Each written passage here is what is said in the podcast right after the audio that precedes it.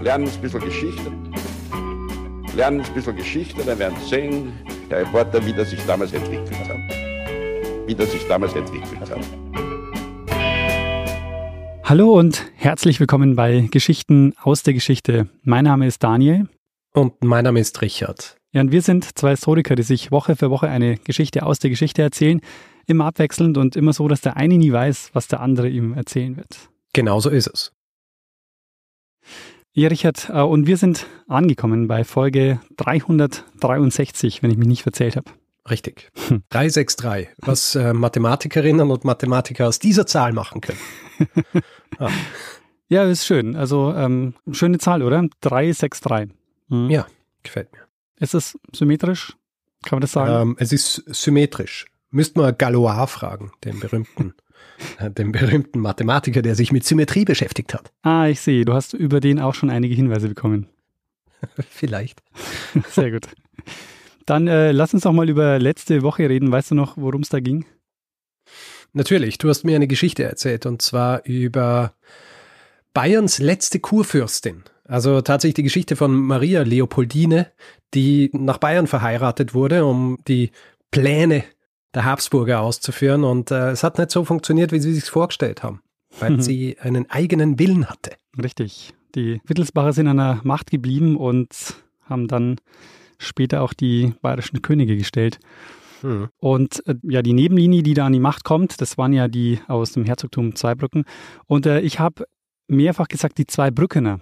Und ja. das ist falsch, sondern es muss Zweibrücker heißen.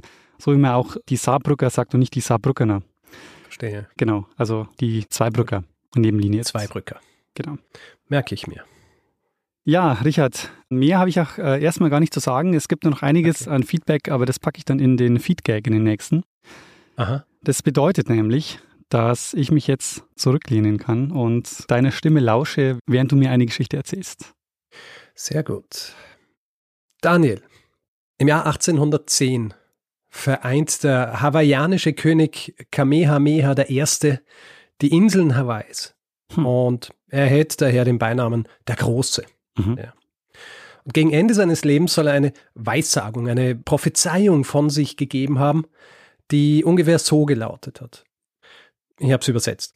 Eines Tages wird mein Volk seine Freiheit und seine Nationalität verlieren.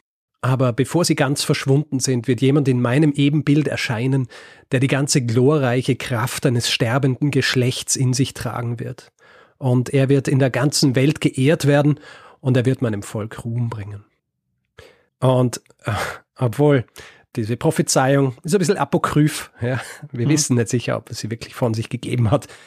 Trotzdem ist es etwas, das immer wieder in Verbindung gebracht wurde mit jener Person, über die ich in dieser Folge sprechen werde. Wir werden in dieser Folge über einen Mann sprechen, der von seinen Anfängen als Beach Boy in Waikiki zu einem der bekanntesten und gefeiertsten Sportlern der USA wurde. Der nicht nur bahnbrechend in einer, sondern in zwei Sportarten war und heute sogar als der Vater einer dieser beiden Sportarten gilt. Daniel, ja. der Mann, um den es geht, ist Duke Paoa Kahanamoku der als eines von sieben Kindern einer Familie aus der Arbeiterschicht zum Aushängeschild und Botschafter Hawaiis wurde mhm. und von dem heute Statuen in nicht einem, nicht zwei, sondern in drei Ländern stehen. Ah, sensationell, Richard. Äh, sehr, sehr cool. Also ich hätte auch von dir jetzt keine Sportgeschichte erwartet. Ich habe ein bisschen gestutzt, nachdem du von den Sportarten erzählt hast.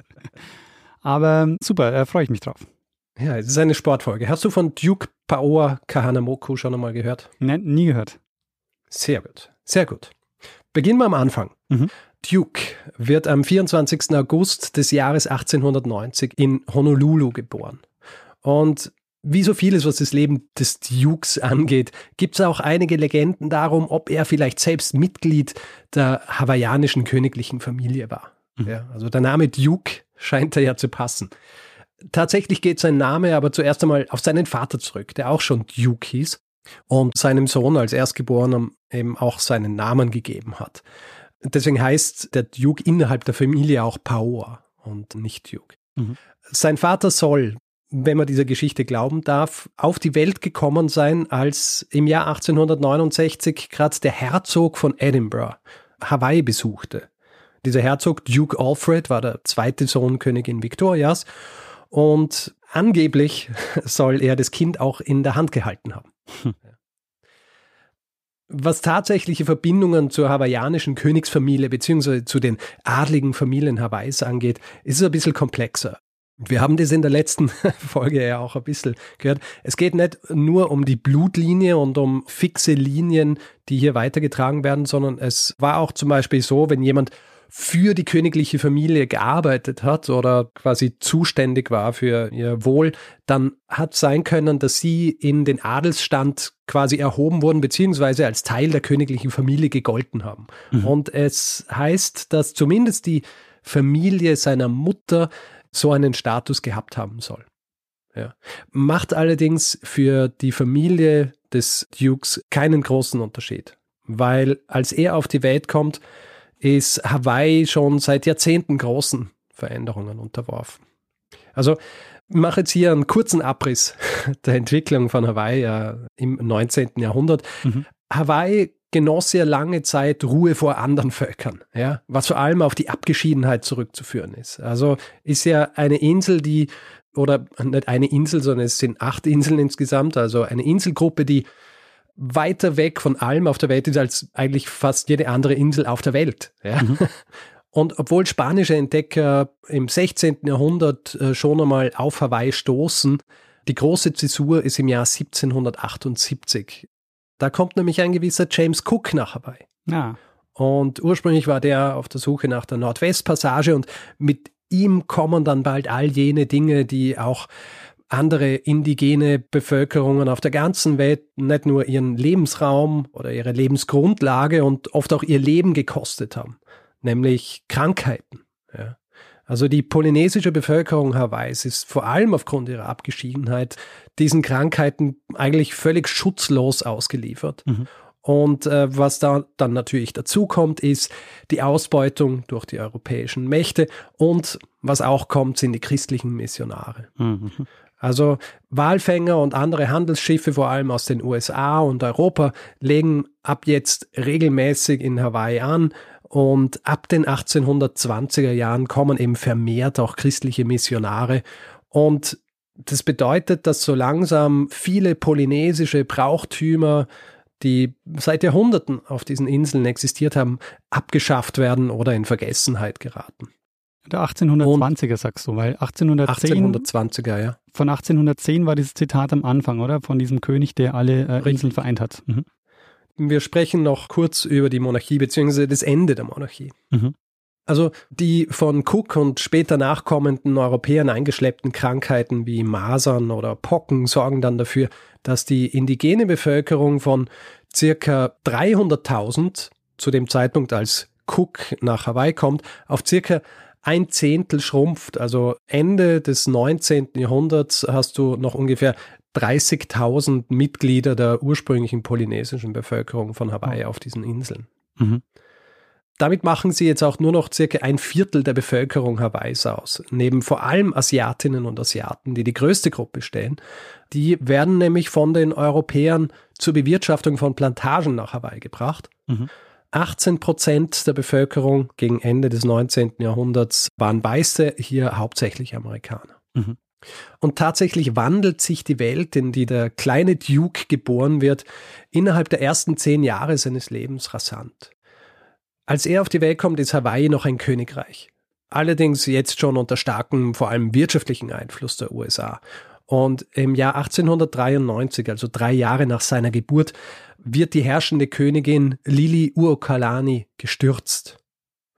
Es wird eine Verfassung geschrieben und Hawaii wird kurzzeitig zur Republik unter einem US-amerikanischen Präsidenten. Und schließlich im Jahr 1898 beschließen die USA die Annexion Hawaiis. Und die tritt dann schließlich im Jahr 1900 in Kraft. Und Duke ist jetzt US-Amerikaner.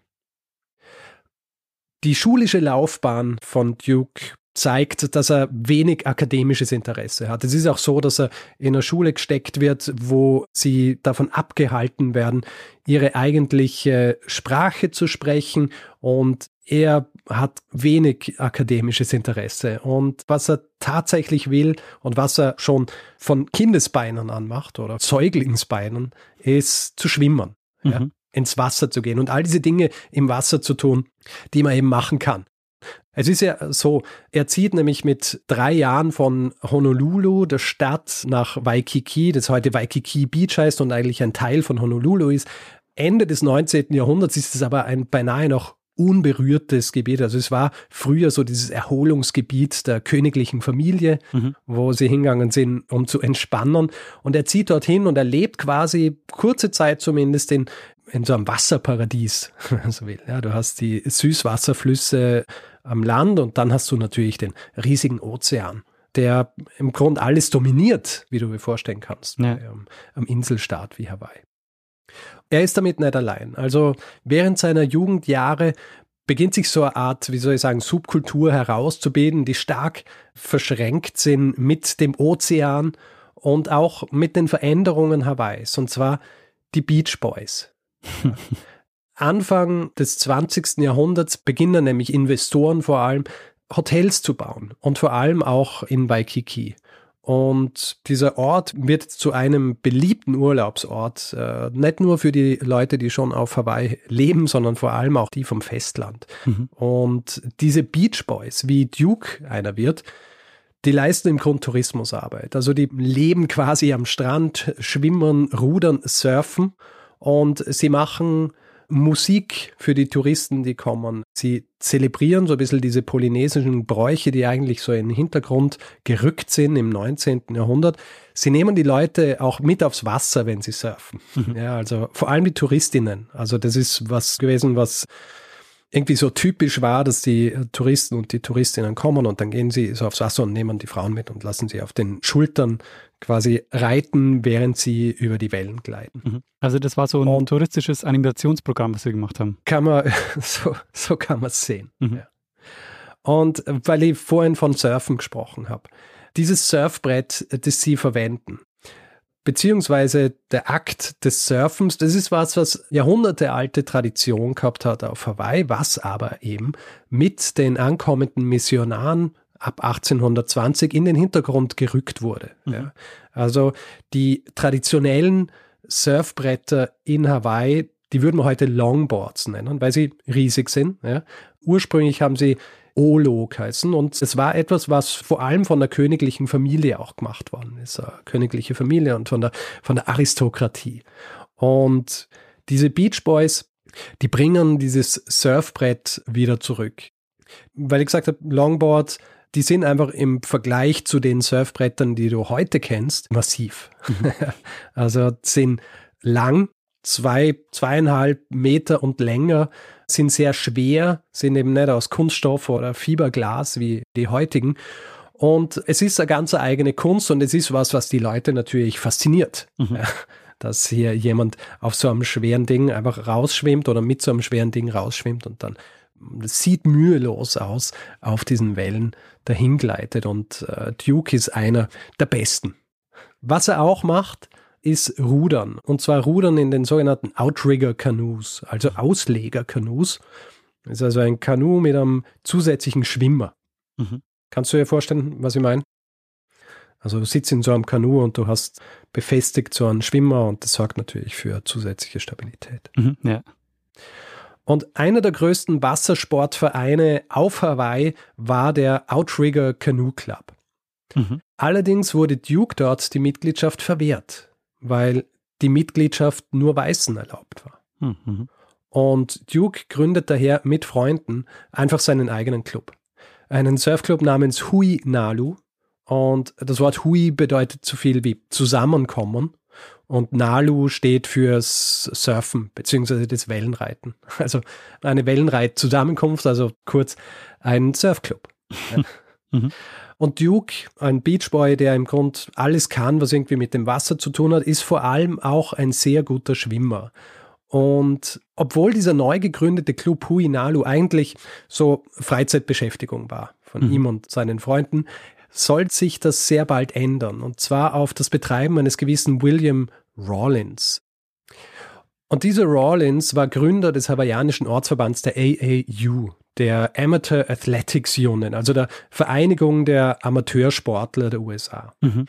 Das ist jene Vereinigung, die zum Beispiel auch die Auswahl für die Teilnahme an Olympischen Spielen traf.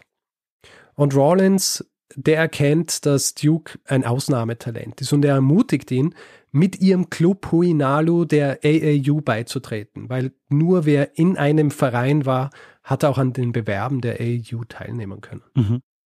Und sie machen das. Und sie machen es gerade rechtzeitig, um am ersten Swim Meet, also am ersten Schwimmbewerb, der von der AAU in Hawaii durchgeführt wird, teilnehmen zu können. Und Duke und einige seiner Clubkollegen treten also am 12. August 1911 zum ersten Mal gegen andere Schwimmer an. Der Outrigger Canoe Club übrigens, der ihm ja die Teilnahme verwehrt hat, die sagen ihre Teilnahme an diesem Bewerb ab, weil sie sehen, wie stark die Konkurrenz ist. Hm. Aber das heißt, die schwimmen dort und surfen, also surfen war noch keine Sportart wahrscheinlich zu dem Zeitpunkt, deshalb schwimmen sie. Richtig, sie schwimmen. Wir werden nachher noch ein bisschen über Surfen und Olympiade und so weiter sprechen. okay. Sie schwimmen also. Und dieser Tag wird, kann man sagen, der Beginn eines kometenhaften Aufstiegs für Duke sein. Der erste Bewerb ist ein Mannschaftsbewerb. Da dominieren die Schwimmer dieses Huinalu-Clubs und dann kommt es zum 100-Yard-Bewerb.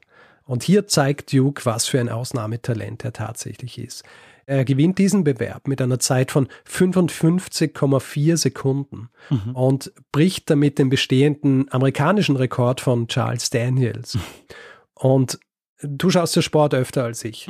Darum weißt du auch, wenn Rekorde gebrochen werden heutzutage, ja. dann handelt es sich da meist um Unterschiede von wenigen Hundertstel Sekunden. Mhm.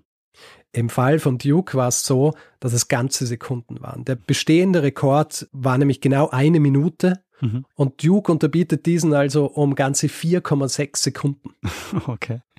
Und äh, damit nicht genug. Er wiederholt es dann beim nächsten Bewerb über 50 Yard. Mhm. Und seine Zeit von 24,2 Sekunden ist hier auch 1,6 Sekunden kürzer als der bestehende Rekord ebenfalls von Charles Daniels.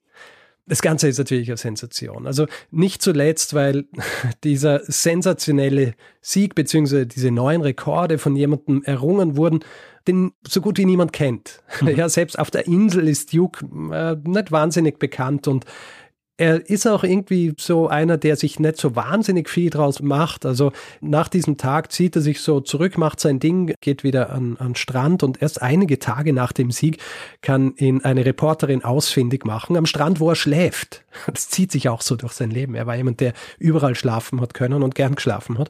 Und sie weckt ihn und sie macht ein Foto von ihm und sie macht ein Foto von ihm vor seinem riesigen Surfbrett, seinem Longboard. Mhm. Und dieses Bild wird dann durch die US-Presse gehen. Das Ganze ist so eine Sensation, dass diese Zahlen, dieser neue Rekord oder diese neuen Rekorde, die werden von der AAU am Festland angezweifelt. Mhm. Also Rawlins, der Leiter der AAU in Hawaii, äh, der schickt die Resultate in die Zentrale nach New York City und sie glauben ihm einfach nicht. Hm. Der dortige Chefberater für den Schwimmsport ist äh, lustigerweise ein österreichischer Schwimmer und ebenfalls Olympionike namens Otto Wahle. Und der kann es vor allem nicht fassen, dass ein völlig unbekannt, also mir nichts, dir nichts, zwei Rekorde nicht nur bricht, sondern absolut zerstört. ja. Also er sagt, dass ein absolut unbekannter Schwimmer 100 Yards deutlich schneller schwimmt als der Weltmeister, ist absolut rar oder besser gesagt noch nie da gewesen. Hm. Und er weigert sich, dieses Resultat dieses Bewerbs anzunehmen. Er schreibt aber, falls Duke Kahanamoku aufs Festland reisen würde, dort noch einmal unter AAU-Bedingungen, diesmal in einem Swimmingpool, nicht im Ozean, diesen Erfolg zu wiederholen, dann würden sie ihn eventuell sogar mitnehmen zur Olympiade in Stockholm im Jahr 1912. Mhm. Er weigert sich allerdings, die Kosten für diese Reise von Hawaii aufs Festland zu übernehmen. Also. Und Dukes Familie ist nicht vermögend. Sein Vater ist ein Polizist und sie haben nicht die Mittel, ihn aufs Festland zu schicken. Und deswegen entwickelt sich in den folgenden Monaten so eine Art starker Lokalpatriotismus in Hawaii. Ja. Ja. Also die gesamte Insel die jetzt hier auf die Tatsache gestoßen wurden, dass sie ein mögliches Jahrhunderttalent hervorgebracht haben. Die gesamte Insel oder Inseln, die stellen sich hinter Duke und beginnen für ihn Geld zu sammeln. Es werden Benefizveranstaltungen lokaler Sportvereine und Sportler abgehalten. Der Huinalu Club selbst organisiert einen Benefiztanz und große Teile der Bevölkerung beteiligen sich sogar mit so Kleinstspenden. Und es funktioniert. Sie bekommen die geschätzt 1000 US-Dollar, die notwendig sind, zusammen und am 8. Februar 1912 besteigen Duke und seine Entourage die SS Honolulu, um nach Kalifornien zu reisen. Und für Duke, der bis zu diesem Zeitpunkt Hawaii nie verlassen hat, ist es ein Kulturschock. Ja. In Kalifornien angekommen, besteigen sie nämlich gleich einmal einen Zug nach Chicago und auf dieser Reise sieht Duke zum Beispiel zum ersten Mal Schnee. Hm. Ja. Ist aber nicht der einzige Kulturschock. In den Städten muss er dann auch erkennen, dass ein Club wie der Outrigger Canoe Club auf Hawaii, der nur Weiße zulässt, dass das nur die Spitze des Eisbergs ist. Hm. Ja, in diesen Jahren sind die USA ja noch stark segregiert. Und das ist was, das Duke mit seiner dunklen Hautfarbe schnell zu spüren bekommt. Nicht zuletzt auch während des AAU Swim Meets, wegen dem er ja eigentlich dorthin gefahren ist. Dort muss er noch einmal seine Fähigkeiten unter Beweis stellen und die Presse, die sich hier mit dieser Sache beschäftigt, die sind ihm gegenüber skeptisch bis feindselig und auch die dortigen Offiziellen der AAU gehen davon aus, dass er es nie und nimmer schaffen wird, diese Zeiten zu wiederholen. Abgesehen davon ist die Situation für Duke auch alles andere als ideal. Also bis zu diesem Zeitpunkt war er immer in erster Linie im Ozean geschwommen. Ja. Und jetzt muss er in einem indoor beheizten Pool schwimmen er beschreibt es dann später auch so, dass er dort ankommt und die Situation ist beinahe untragbar, weil dieses ganze Schwimmbad voll mit Zigarrenrauch ist. Mhm. Ja, die Leute sitzen dort und rauchen Zigarren und schauen den Leuten zu, wie sie schwimmen. Und er sagt, dass der Rauch fast bis zur Wasseroberfläche stand. Oh nee. ja. All diese Umstände werden sich als katastrophal für Duke und äh, seine Ambitionen herausstellen. Mhm. Er schafft es nämlich nicht einmal, dieses Rennen fertig zu schwimmen. Er kennt sich auch nicht wirklich mit Poolschwimmern aus. Ja? Nach der ersten Länge steigt er aus dem Pool und springt dann wieder zurück, anstatt sich abzustoßen. Ja. Und äh, kurz vor Ende des Rennens hat er einen Wadenkrampf und wird sogar ohnmächtig, sinkt auf den Boden des Pools und muss von dort gerettet werden. Die Presse in Pittsburgh ist hämisch. Und es sieht so aus, als wäre das jetzt das Ende dieser kurzen Schwimmkarriere Dukes gewesen. Jetzt kommt allerdings ein gewisser George Kistler ins Spiel. Der war Schwimmtrainer des Teams an der University of Pittsburgh. Und er erkennt, dass Duke ein Wahnsinnstalent ist, dass er einfach nur ein bisschen Training braucht und er trainiert ihn.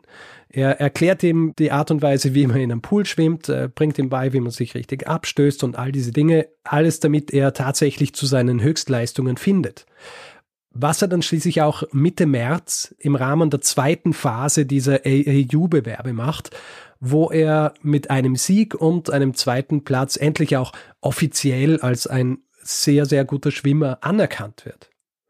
Und Otto Wahle, der Chefberater der AAU und auch der Präsident der AAU, ein gewisser James Sullivan, die sind überzeugt, und Duke wird mit ins olympische Team aufgenommen. Ja, und sie erkennen jetzt auch seinen Rekord an. Ich weiß nicht, ob sie den ursprünglichen Rekord so anerkannt haben, zumindest. Es ist irrelevant, weil es kommen noch mehr dazu. okay. Sagen wir es so. Und nur um das noch einmal vor Augen zu führen. Hier ist jemand, der ein halbes Jahr vorher noch völlig unbekannt war. Selbst auf Hawaii war er nur so ein lokaler Beachboy eigentlich. Mhm. Und jetzt hat er nicht nur AAU-Bewerbe gewonnen, sondern ist auch Mitglied des olympischen Teams. Und er ist ja auch ein dunkelhäutiger Polynesier in einem ansonsten völlig weißen Team. Mhm. Also absolut außergewöhnlich für jene Zeit. Und er reist jetzt also nach Stockholm und er gewinnt dort eine Goldmedaille. Zuerst im 100 Meter Freistilschwimmern und dann in der 4x200 Meter Freistilstaffel. Mhm. Er hätte wahrscheinlich noch mehr gemacht, wenn es mehr Bewerbe gegeben hätte. Aber zu jener Zeit gab es noch nicht so viele Schwimmbewerbe wie heute bei einer Olympiade. Ja, Olympische Spiele. Also, Entschuldigung, dass ich. Äh, bei so Olympischen Spielen. Entschuldigung, ja, Olympiade natürlich. Äh, der Zeitraum zwischen den Olympischen Spielen. Richtig. es gibt ein Foto von König Gustav von Schweden, der ihm seine Goldmedaille überreicht und das geht um die Welt. Mhm. Als er nach New York City zurückkehrt, ist er ein Weltstar. Also es gibt große Parade in New York City, wo er gefeiert wird. Es ist vor allem deswegen auch außergewöhnlich, weil das amerikanische Schwimmteam zu jener Zeit eigentlich nicht als außergewöhnlich gut gegolten hat. Dominiert haben hier zum Beispiel vor allem die Japaner. Mhm. Und obwohl er eigentlich jetzt ein Schwimmstar ist, beginnt jetzt auch jener Teil seines Lebens, der Duke zum Vater des modernen Surfsports machen wird. Und dazu muss ich noch eine kleine Geschichte zu den Olympischen Spielen in Stockholm erzählen. Mhm. Beinahe hätte Duke nämlich nicht teilnehmen können bei diesen Rennen, wo er dann Medaillen gewinnt und neue Rekorde aufstellt. Und das war darauf zurückzuführen, dass das amerikanische Team sich mit den Zeiten der Bewerbe vertan hat. Mhm. Also dass sie einfach den falschen Zeitpunkt notiert gehabt haben und das Team einfach nicht erscheint, als dieses Rennen stattfinden soll. Oh nee. Beziehungsweise dieser Bewerb stattfinden ja. soll. Und die Zuständigen wollen Duke und die anderen Mitglieder des amerikanischen Teams oder das gesamte amerikanische Team einfach disqualifizieren. Aber ein australischer Schwimmer protestiert, ein gewisser Cecil Healy, der, wenn es Duke nicht gegeben hätte, der wohl beste Schwimmer dieser Olympischen Spiele gewesen wäre. Und er weigert sich anzutreten, wenn nicht auch das amerikanische Team antreten darf. Er will seine Goldmedaille nicht haben, wenn er nicht gegen seine stärkste Konkurrenz antreten darf. Und sein Einspruch funktioniert. Mhm. Das amerikanische Team darf antreten und Duke gewinnt und Healy bekommt Silber.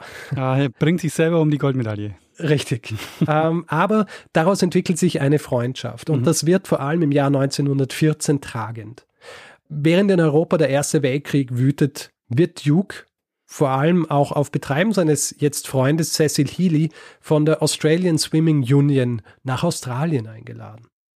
Und er reist also im Winter 1914 nach Australien, südliche Hemisphäre, dort ist jetzt Sommer. Und er ist auch dort sofort ein Star. Was vor allem auch deshalb außergewöhnlich ist, weil er dunkelhäutig ist. Wir dürfen ja nicht vergessen, die indigene Bevölkerung Australiens wurde zu jener Zeit, also vor allem auch Anfang des 20. oder eigentlich bis Mitte und später auch des 20. Jahrhunderts systematisch von den, von den weißen Machthabern unterdrückt und assimiliert. Mhm. Ja. Und plötzlich ist hier ein, ein dunkelhäutiger Polyneser, der nicht nur aufgrund seiner Fähigkeiten als Schwimmer, sondern vor allem auch wegen seiner Fähigkeiten als Surfer gefeiert wird. Hm. Und diese, die Tatsache, dass er dort auch als Surfer gefeiert wird, geht eigentlich nur auf eine Äußerung seines Freundes Cecil Healy zurück. Er wird nämlich vor Ort vor versammelter Presse von Cecil Healy gefragt, ob er sein Surfbrett mitgenommen hat. Und Duke verneint weil er nicht davon ausgegangen war, dass Surfen in Australien erlaubt ist. Und das wird in der Nacherzählung des Lebens von Duke Kahanamoku gerne mal so erzählt, dass er das Surfen nach Australien gebracht hätte. Ja.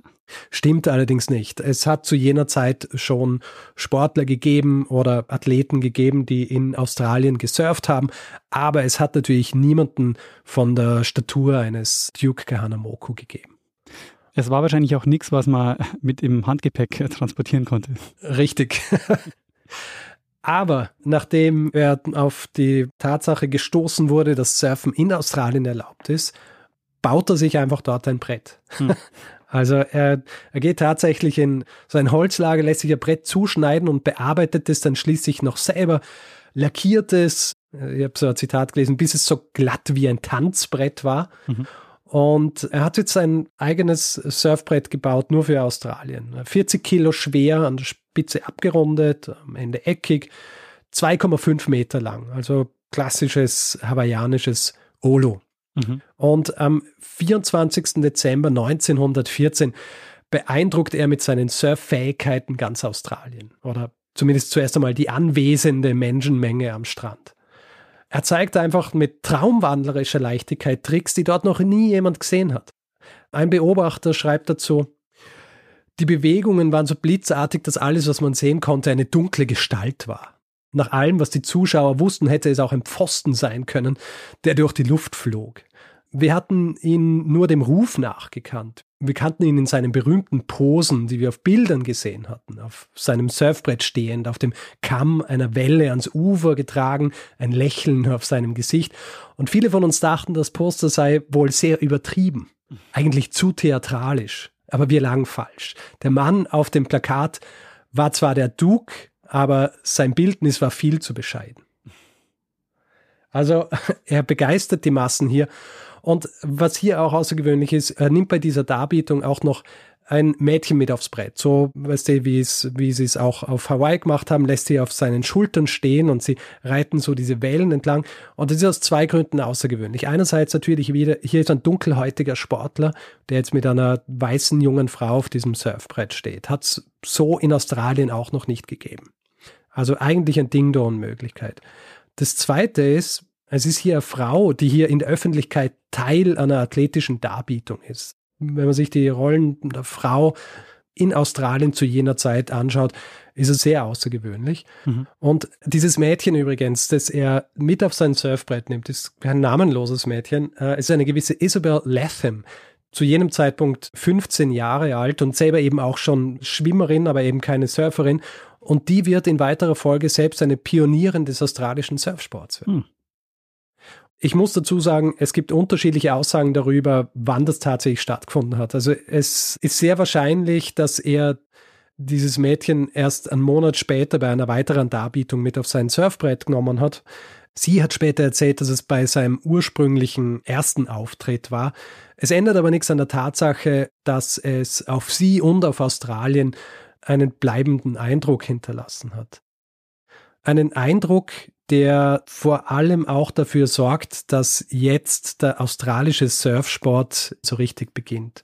Er lässt nämlich sein Surfbrett bei seiner Abreise nach Hawaii in Australien, er gibt es einen Teenager namens Claude West und dieses Surfbrett ist quasi so die Blaupause für alle anderen Surfbretter, die in den nächsten Jahren und Jahrzehnten ah. in Australien gebaut werden. Das Ursurfbrett das Ursurfbrett, gibt es heutzutage noch immer, steht im Freshwater Surf Life Saving Club mhm. in Australien.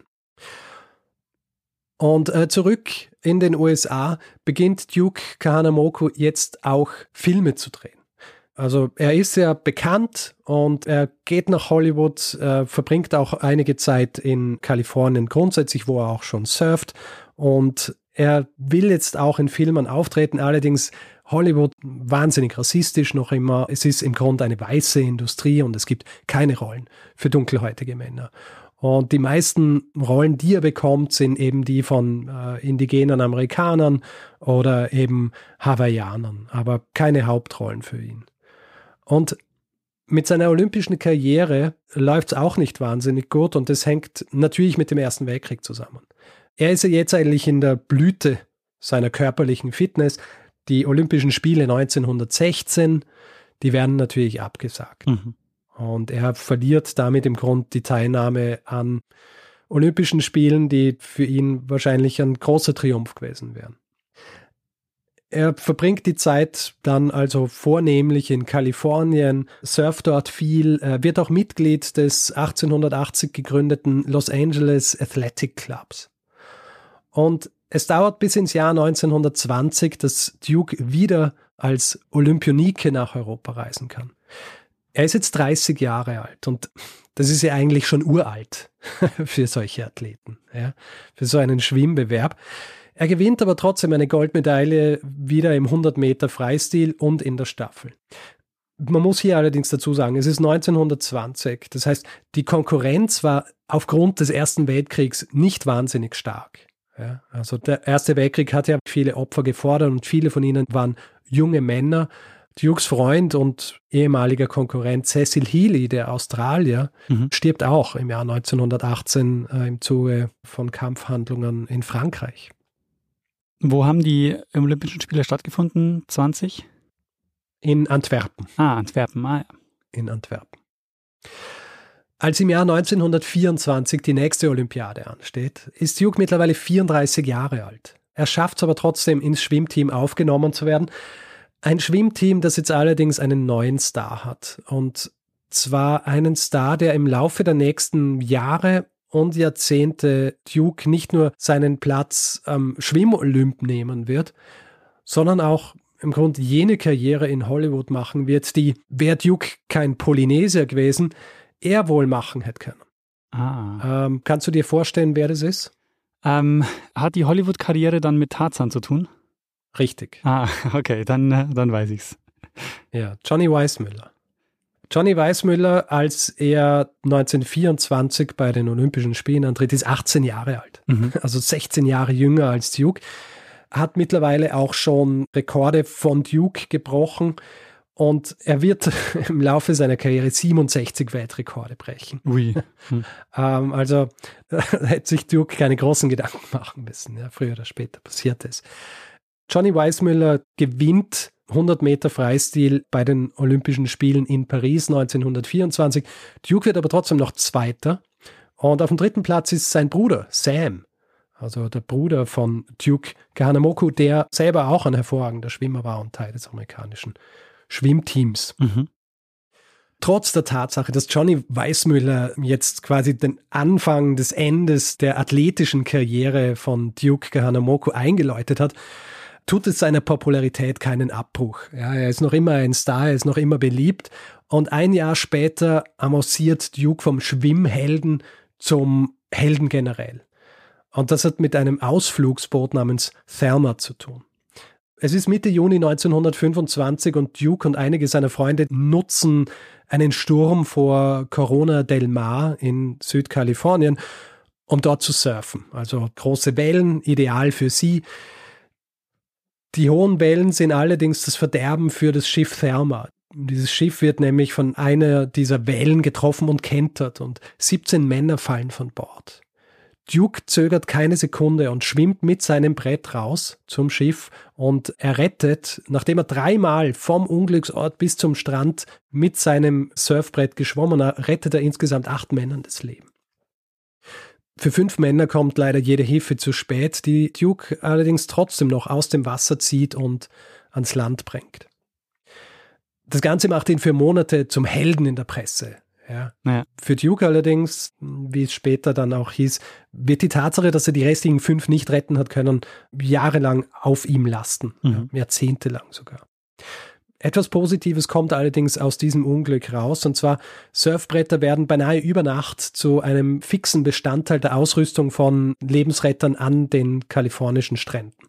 Ah, sehr cool. Also seit diesem Zeitpunkt werden Surfbretter verwendet, um rauszuschwimmen und Leute zu retten. Also alles, was du, immer wenn du Baywatch anschaust und du siehst jemanden mit einem Surfbrett rausschwimmen, dann weißt du, es ich ist wegen Duke. Ich wollte gerade sagen, das ist keine Erfindung Hollywoods. Nein. Insgesamt verläuft das Leben Duke Kahanamokus danach etwas ruhiger, also abgesehen von der Zeit des Zweiten Weltkriegs. Mhm. Er zieht sich, nachdem seine Filmkarriere aus den vorhin genannten Gründen nicht so richtig abheben will, nach Hawaii zurück, verbringt dort die meiste Zeit und er hatte interessanterweise, und man würde es eigentlich bei einem Mann seines Bekanntheitsgrads kaum erwarten, er hat auch Geldprobleme. Mhm. Ist in erster Linie darauf zurückzuführen, dass er eigentlich Amateursportler war. Ja. Mhm. Und denen war es nicht erlaubt, Geld mit dem Sport zu verdienen.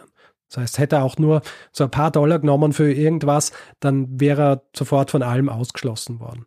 Und jetzt, nachdem im Grunde seine athletische Karriere so gut wie vorbei ist, muss er sich mit Gelegenheitsjobs über Wasser halten, bis er dann schließlich im Jahr 1934 zum Sheriff von Honolulu gewählt wird. Ja. Es ist knapp, aber danach wird er über mehrere Jahrzehnte Sheriff von Honolulu bleiben. Mhm. Im Jahr 1940 heiratet er dann Nadine Alexander, eine Tanzlehrerin aus Ohio, die am Royal Hawaiian Hotel Tanzunterricht gibt. Und trotz seiner relativen Zurückgezogenheit, also er nimmt mittlerweile nicht mehr an Olympischen Spielen teil, nachdem er es bei den Olympischen Spielen im Jahr 1932 nur mehr zum Ersatzspieler im Wasserpolo-Team geschafft hat. Mhm. Trotz dieser relativen Zurückgezogenheit ist er populärer denn je. Also er wird besucht von vielen berühmten Menschen, unter anderem John F. Kennedy. Er besucht Hawaii und ihn. John Wayne kommt nach Hawaii und besucht ihn. Auch Johnny Weissmüller, sein großer Kontrahent, der wird mit ihm bis an sein Lebensende befreundet sein. Also Duke surft, er trifft Celebrities und vor allem nach dem Zweiten Weltkrieg. Währenddessen, also während dem Zweiten Weltkrieg war ja Hawaii drei Jahre lang unter Kriegsrecht. Und mhm. äh, so Dinge wie Surfen waren eigentlich so gut wie nicht mehr möglich. Nach dem Zweiten Weltkrieg wird vor allem von Hawaii aus und dank Duke das Surfen bzw. Wellenreiten populärer denn je. Allerdings nicht nur der Sport an sich, sondern vor allem dieser Lebensstil. Mhm, ja. Also es ist kein Zufall, dass in den 1960er Jahren die Beach Boys so beliebt sind, Mhm. ja, die im Grund das alles verkörpern. Dieser Lebensstil, der wurde von Duke Kahanamoko auch immer vertreten bzw. gelebt. Ja. Ausgedrückt eigentlich durch das mittlerweile weltberühmte Wort Aloha. Mhm. Also heutzutage kennt man das ja vor allem als Grußformel, bedeutet so viel wie Zuneigung, Freundlichkeit, Nächstenliebe oder einfach Sympathie. Und Duke wird die letzten Jahrzehnte seines Lebens der Botschafter dieses Aloha sein. Mhm. Er wird tatsächlich dann auch offizieller Botschafter Hawaiis werden. Duke Kahanamokus Leben endet schließlich in seinem 78. Lebensjahr, am 22. Jänner 1968, als er einen Herzinfarkt erleidet. Sein Begräbnis am 27. Jänner wird von Tausenden besucht. Der öffentliche Teil findet natürlich am Strand statt. Und ein guter Freund von ihm, Arthur Godfrey, ein zu jener Zeit bekannter Radiojournalist, wird in seiner Rede unter anderem sagen, Duke liebte die Menschen wie nur einer, der wirklich gelebt hat, seine Mitmenschen lieben kann. Seine große körperliche Stärke allein hätte ihm niemals seine Titel eingebracht. Er hatte tausend herzzerreißende Enttäuschungen erlebt und überwunden, darunter die dumme, blinde, wütend machende Enttäuschung des Rassismus auf dem Festland. Heute gilt Duke Kahanamoko als der Vater des modernen Surfsports. Mhm. Von ihm stehen jetzt eben Statuen in den USA, hier natürlich vor allem Hawaii, in Australien und Neuseeland. Ich habe Neuseeland vorhin ein bisschen unterschlagen, aber er reist unter anderem, nachdem er in Australien war, auch nach Neuseeland und begründet dort quasi auch mehr oder weniger den modernen Surfsport. Und das Beste ist, im Jahr 2021, über 100 Jahre nachdem Duke das selbst schon gefordert hat, findet der Surfsport zum ersten Mal Einzug bei Olympischen Spielen. Also 2016 äh, wurde es quasi aufgenommen und 2021 zum ersten Mal auch bei den Olympischen Spielen. Und sehr passend und wahrscheinlich auch genau das, was sich Duke Kahanamoko gewünscht hätte, Ja. geht die erste Surf-Goldmedaille der Frauen an Carissa Moore, fünffache Surf-Weltmeisterin und gebürtige Hawaiianerin. Sehr schön. Es findet sich äh, seit November 2021 auch auf einer Hauswand eines Hochhauses in Honolulu ein Wandgemälde, Mhm. auf dem Carissa Moore gemeinsam mit Duke Kahanamoko zu sehen ist. Und ja, äh, Daniel, das war meine Geschichte über Duke Kahanamoko, Schwimmstar der USA und Vater des modernen Surfsports. Ja, sehr, sehr spannend, Richard. Ähm, vielen Dank für die Geschichte. Also sehr ungewöhnliches Leben, was mir jetzt auch sofort eingefallen ist, äh, dass es auch diese Parallelen zu Weißmüller überhaupt gibt. Also ich meine, es ist ja nicht so, Hm. dass alle, die Schwimmstars werden, irgendwann mal nach Hollywood gehen. Ja, na, eh nicht. Es gab auch noch andere Parallelen. Also Weißmüller selber kam auch aus einer Arbeiterfamilie und hat sich quasi auch so einfach durch sein wahnsinniges Talent emporgearbeitet, so wie es Kanamoko auch gemacht hat. Mhm. Also sie hätten ja mal einen Surffilm machen können. Da hätte er eine super Hauptrolle bekommen. Ich bin mir nicht sicher, ob sie eine Idee, also gemeinsam haben sie, glaube ich, keinen gemacht. Es war auch geplant, dass ein Film gemacht wird über König Kamehameha I., Mhm. wo er mitspielen hätte sollen, aber das ist nie passiert. Ich habe jetzt gelesen, es, es ist tatsächlich äh, ein solcher Film in Planung Mhm. und Hm. soll von Robert Zemeckis gemacht werden. Und weißt wer den König Kamehameha spielen soll? Mhm. Dwayne The Rock Johnson natürlich. Ah, ähm, okay. Hallo? Ja, wieso? Dwayne The Rock Johnson. Naja. Äh, es gibt übrigens, und ich habe das gar nicht gewusst, dass ich angefangen habe, diese Folge vorzubereiten, aber tatsächlich 2022 ist ein Film über das Leben von äh, Duke Kahanamoko rausgekommen. Aha. Und zwar heißt er Waterman. Da werden Historiker und Historikerinnen, Autoren, Familienmitglieder, andere Sportler und äh, Surfer interviewt. Und das Ganze basiert auf einem Buch, das ich auch als Hauptquelle für diese Folge hergenommen habe, nämlich Mhm. Waterman, The Life and Times of Duke Kahanamoko von David Davis. Und äh, dieser Film ist schwer zu kriegen gewesen, weil er nur kurz in Kinos gelaufen ist und jetzt ist er aber Teil der American Masters Reihe von PBS. Ah. Also, eine lustige Verbindung hier auch einer, der interviewt wird in diesem Film, ist Kelly Slater. Mhm. Kelly Slater, der mehrfache Surf-Weltmeister, der ja auch in Baywatch gespielt hat. und er, aber ist noch nicht alles. Erzählt, also der Erzähler dieses mhm. Films ist Jason Momoa. Und Jason Momoa hat auch bei Baywatch mitgespielt. Später dann natürlich Game of Thrones und wurde ja. dann selber Waterman. Sehr schön. Du bist über die Geschichte gestoßen, weil du äh, Baywatch geguckt hast, Rewatch gemacht hast, dir der letzten Staffeln und hast gedacht, oh, ich will mal die Geschichte des Surfens mir angucken. Nein, ich weiß gar nicht, wie ich auf ihn gestoßen bin. Irgendwo habe ich was über ihn gelesen und habe es mir dann kurz notiert. Also habe eben nur gelesen, der Vater des modernen Surfsports und mir gedacht, hm, ja, das ist hm. interessant und habe es mir auch einfach notiert. Ja. Und ich habe dann auch noch nachgeschaut, ich habe nie einen Hinweis dazu gekriegt. Also ja, ist tatsächlich auf meinem Mist gewachsen. Sehr cool. Diese Geschichte. Also was mich ja fasziniert Eine an dem Surfen ist, dass das ja, das hast du ja auch schon äh, gesagt, das ist ja nicht nur ein Sport, sondern das ist so ein Lebensgefühl. Und äh, das erkennt man ja von Hawaii und auch von Kalifornien, ja, dieses Beach Boys-Thema. Und das ist ja auch so ein bisschen was, was man vom Skaten her auch kennt. Also ja. so in meiner Jugend war das zumindest auch ganz groß, dass quasi so dieses Skaten, das war nicht nur so, man trifft sich und skatet, sondern das war eben so ein ganzes ja. Lebensgefühl, was mit Kleidung, was mit allem zu tun hat. Also das hängt schon alles zusammen. Also es ist ja auch so, dass Skaten würde nicht existieren, wenn es Surfen nicht gäbe. Ja. ja. Also, und diese beiden Subkulturen, wenn man so will, die haben sich schon äh, befruchtet. Also, das, was du so beschreibst mit diesem Lebensstil und man kommt zusammen und so weiter, das ist ja tief verwurzelt eigentlich in der hawaiianischen Art zu surfen. Also, mhm. so wie Duke Kanamoko das dann auch in die Welt getragen hat. Mhm. Ja. Also, er hat sicher einen großen Anteil daran, dass Surfen nicht einfach nur ein Sport ist, sondern dass es auch so dieses Lebensgefühl und vor allem auch dieses dieses Aloha umfasst. Ja? ja. Also dass auch Konkurrenzdenken hier anderes ist, als es in vielen anderen Sportarten ist. Ja, das ist spannend, also, weil es gibt sicher, ihr könnt sicher eine eigene Folge machen über Surfen an sich und diese ganzen Implikationen, was das alles bedeutet. Ich habe jetzt leider nicht die Zeit gehabt, noch mehr auf diese, diesen Lifestyle des Surfens an sich mhm. einzugehen, aber da gibt es allein in dem Buch, das ich gelesen habe, gibt es noch wahnsinnig viel nachzulesen ja. über, über den Surfsport und diesen Lifestyle an sich. Ja, das ist interessant, weil der hat sich ja dann übertragen, letztendlich so auf die, ja, vom Kapitalismus vereinnahmt worden und jetzt halt so zur mhm. Massenkultur. Also, ja. ähm, also er wird schon auch in späteren Jahren also der Kapitalismus, der spielt dann schon auch eine nicht ganz kleine Rolle. Also er lizenziert dann auch seinen Namen. Es werden dann Surfbretter verkauft. Äh, ich glaube, es gibt heutzutage sogar einen Streit, wer jetzt die Rechte an seinem Brand hat, wenn man so will. Es mhm.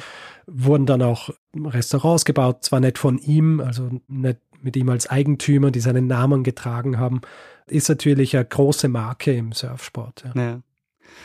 Also ich kann ihm ja auch sehr viel abgewinnen. Also ich habe vor einiger Zeit ja auch mal beschlossen, ähm, nur noch Hoodies von Skatemarken zu tragen und also als Pullis ausschließlich so zu tragen. Ja. Und also ich fühle mich dem ganz gut verbunden, auch wenn mir natürlich ja. schon klar ist, äh, dass das im Grunde auch so eine Aneignung ist dieser, ja. dieser Lebenswelt, die ich natürlich nicht lebe. Ja, aber ja, so ist es halt. Ich meine, Subkulturen, es ist selten so, dass Leute in einer Subkultur geboren werden vor allem wenn sie Jugendliche sind und sich der einen oder anderen annehmen, sondern dass sie halt aufgrund ihrer eigenen Vorstellungen und ihres Lebensverständnisses dann eben Teil dieser oder jener Subkultur werden. So ja. wie du jetzt eben gern Hoodies trägst. ähm, sag mal, ist dir in der, in der Vorbereitung irgendwann mal der Spruch untergekommen, Eddie would go? Äh, nein. Das äh, geht zurück auf den Eddie Aikau. Das ist ein sehr bekannter Surfer. Mhm. Der ist bekannt geworden, unter anderem, indem er den Wettbewerb, den äh, die Duke Surfing Championship gewonnen hat. Ah, okay. Nice, aber halt wahrscheinlich, äh, war das noch zu Lebzeiten von Duke oder später dann? War ein bisschen später, beziehungsweise, ähm, wie lange hat äh, Duke gelebt? Ich glaube, 68 ist er gestorben. Also der Eddie ist 1946 geboren, auch auf Hawaii. Mhm. Und äh, dieser Spruch Eddie would go ist quasi so äh, unter Surfern so, so ganz bekannt. Wenn die ganz großen Wellen kommen und man sich fragt, sollte mal rausgehen, dann gab es ah, quasi irgendwann mal einen, der gesagt hat, Eddie would go. Ja. verstehe. Und den gibt es äh, in ganz unterschiedlichen Varianten. Also es gibt dann auch Eddie would ride, also so als Werbeslogans. Mhm. Interessant. Eine Sache noch, die ich hinzufügen sollte, denke ich. Die deutsche Wikipedia schreibt, dass einer seiner Spitznamen The Big Kahuna gewesen wäre. Mhm. Big Kahuna meist so viel wie der, der große Fisch oder der große Typ. Und das ist eigentlich was, was auf Hawaii ungern gehört wird als Phrase. Ja. Mhm. Es wird abgelehnt und ich habe dann nämlich auch in den Biografien, die ich habe von Duke Kanamoko nachgelesen und nirgendwo kommt vor, dass das einer seiner Spitznamen war. Mhm. Und es steht auch nur in der deutschen und nicht in der englischen Wikipedia. Also gehe davon aus, dass es es steht dann auch so auf ein paar anderen Surf-Websites, aber da kann es gut sein, dass diese einfach kopiert haben. Also wer in Zukunft über ihn spricht und sei geraten, dass sie nicht über ihn als The Big Kahuna sprechen, weil es höchstwahrscheinlich beleidigend ist. Ja, ja interessant. Ja, sehr cool, Richard. Äh, vielen Dank für die Geschichte, sehr spannend. Mhm. Hast du dieser äh, Geschichte noch was hinzuzufügen? Nein, also es gibt noch wahnsinnig viel über ihn, also Details seines Lebens. Ich mhm. bin natürlich über seine ganzen Teilnahmen an unterschiedlichen Bewerben und Athletic Clubs und wo er überall gesurft hat, habe ich ein bisschen drüber rauschen müssen, um sein gesamtes Leben abdecken zu können. Ja. Also wer noch mehr Interesse oder Interesse daran hat, noch mehr über ihn zu erfahren, dieses Buch von David Davis, Waterman, ist ein sehr gut lesbares. Es gibt auch noch ein anderes, das fast zeitgleich rauskommen ist, von Phil Jarrett, ebenfalls ein äh, bekannter Autor über Surfgeschichte. Der hat geschrieben That Summer at Boomerang und da geht es vor allem um die Zeit, die Duke Kanamoko in Australien verbracht hat. Mhm. Aber ja, ich bin durch für diese Folge und würde sagen, wir können übergehen zum nächsten Teil dieser Folge. Sehr gut, machen wir das. Feedback-Hinweis-Blog. Wer Feedback geben will zu dieser Folge, kann das per E-Mail machen. Feedback.geschichte.fm kann das auf unserer Website machen, geschichte.fm, kann es auf etlichen Social-Media-Kanälen tun oder Plattformen. Twitter, Facebook, Instagram. Dort heißt man überall Geschichte FM, kann uns auf Mastodon folgen, einfach geschichte.social im Browser eingeben, landet man direkt auf unserem Profil.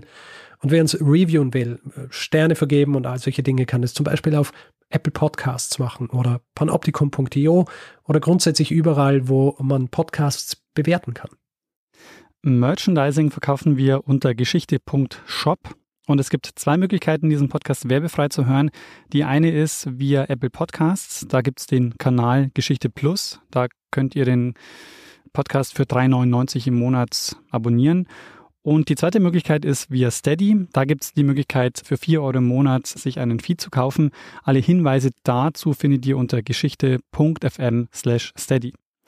Wir bedanken uns in dieser Woche bei Maurice, Judith, Susanne, Maike, Norbert, Michael, Jason, Lukas, Dominik, Fabian, Lilian, Sabine, Bernd, Andreas, Alham, Roger, Marey, Michael, Annette, Nikolas, Joe, Julia, Laura, Bärbel, Till, Thomas, Sebastian und Geronimo. Vielen, vielen Dank für eure Unterstützung. Ja, vielen herzlichen Dank. Tja, dann würde ich sagen, Richard, mach mal das, was wir immer machen. Mhm. Und ähm, geben dem einen das letzte Wort, der es immer hat. Bruno Kreisky.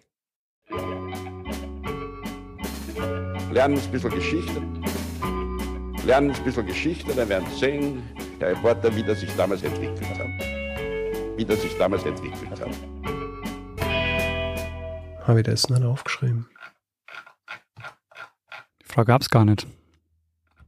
Das hast du jetzt erfunden. Doch, doch. Nein, nein, ich habe das eigentlich auch Geschichte erfunden.